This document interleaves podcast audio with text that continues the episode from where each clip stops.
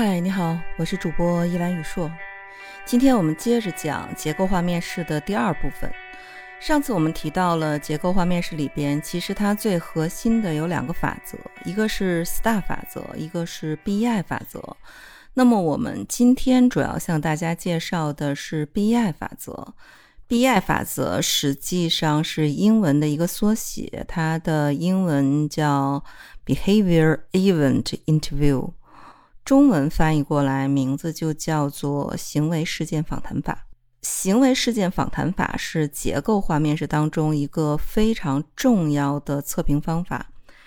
嗯，它是美国著名的心理学家麦克里兰结合关键事件法和研究性格的主题统觉测验提炼出来的一种访谈的方法。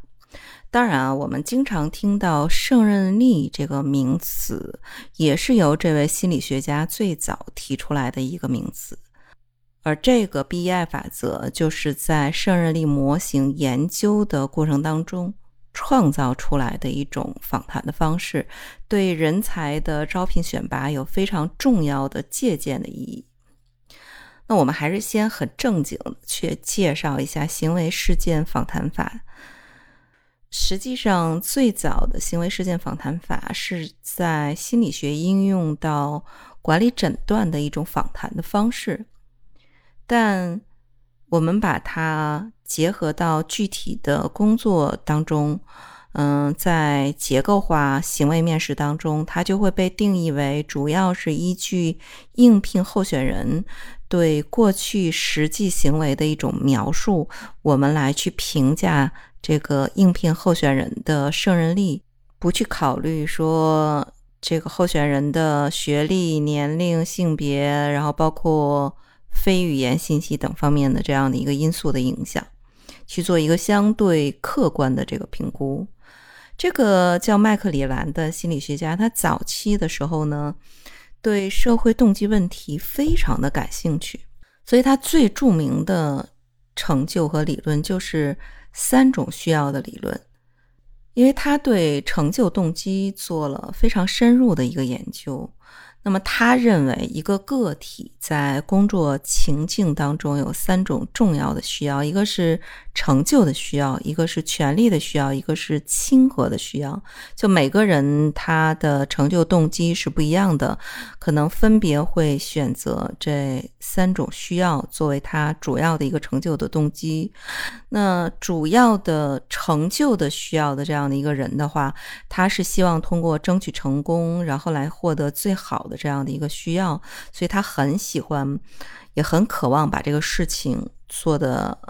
非常的完美，然后通过提高工作效率，追求更大的成功。但是他追求的是在成功的过程里边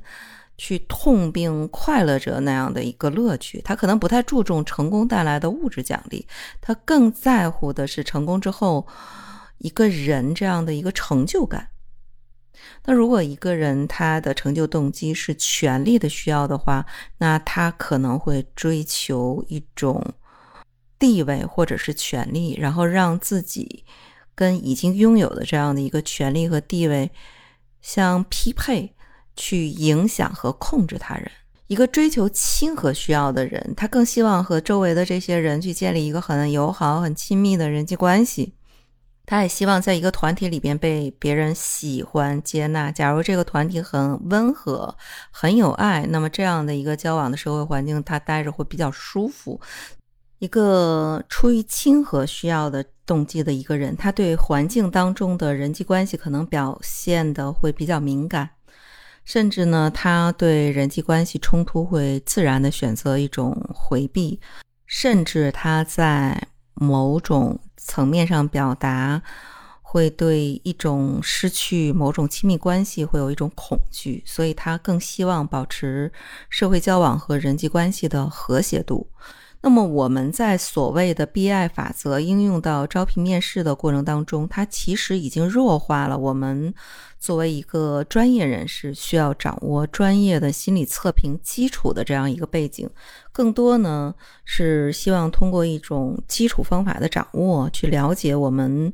通过这样的一个法则的应用，对应聘人员背后的动机的一个确认。最重要的是通过了解应聘候选人他以往的行为，来去判断应聘人员他的胜任力是不是有与我们招聘的这个岗位相匹配。那么在这里边呢，我们稍微开展一下，讲一点点胜任力的素质模型的结构。胜任力素质模型的结构一般会包括五个部分。那么第一个部分知识，第二个部分技能。这个知识和技能其实是在我们嗯基础的这些硬件的信息的背景是可以看得到的。它相当于呃冰山。浮在表面上的这个人很外在的这样的一个特征，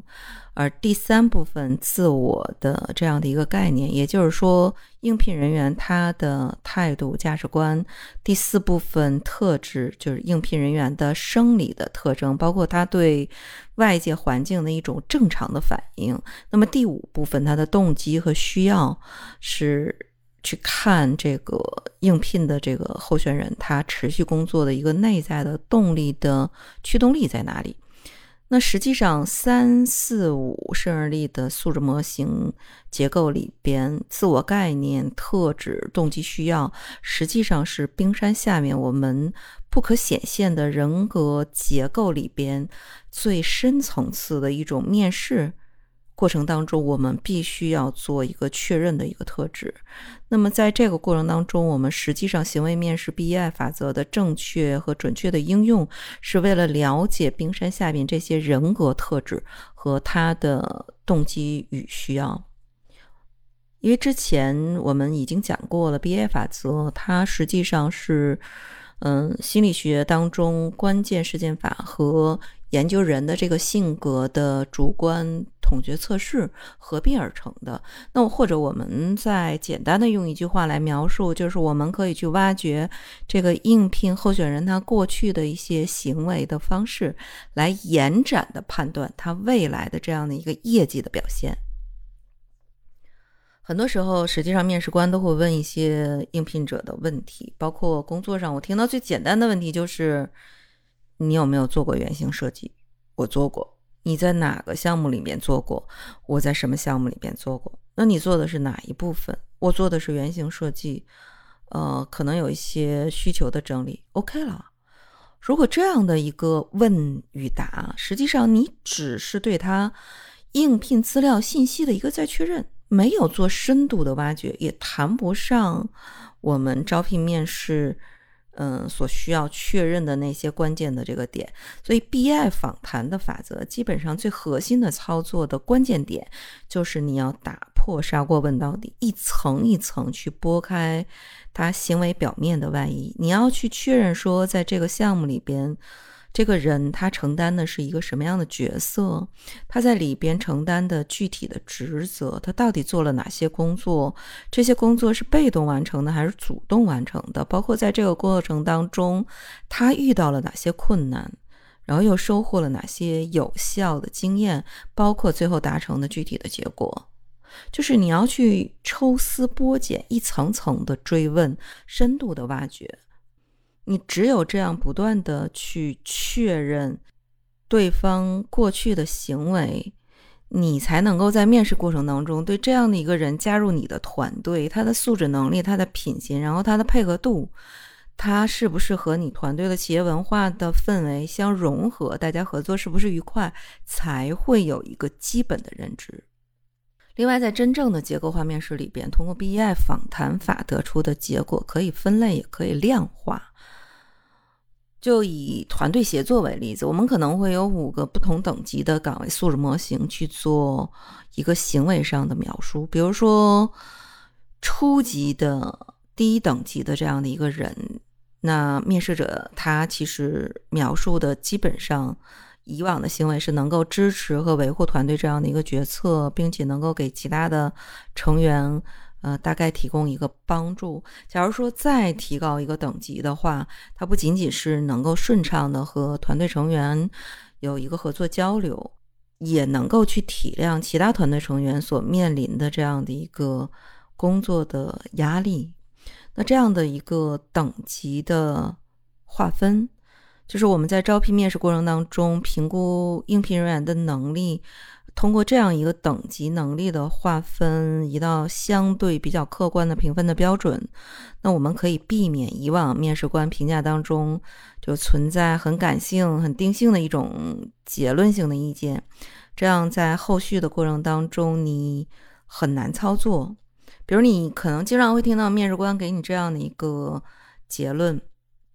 这人好像还可以哦，嗯，领导力似乎有一些欠缺。哦，不够灵活，我这个人其实没有什么创新精神，就等等等等偏感性武断的一个描述，你也不知道，就这个人定性了之后，他的。这个等级或者他严重的程度到一个什么样的程度，这样定性的一种模糊的描述，它会影响到最后审批流程更高一级的审批人的这样的一个判断。那么今天关于 BI 行为面试的评估的方法，嗯，我们。主要的目的是评估胜任力模型冰山脚下的素质和能力。它最核心的操作的方法是通过打破砂锅问到底的层层追问的一种方式，通过以往行为细节的追问和判断，来确定应聘的面试者和自己目前团队的人才结构的匹配度以及企业文化的契合度。那么我们今天就讲到这里，下期节目再见。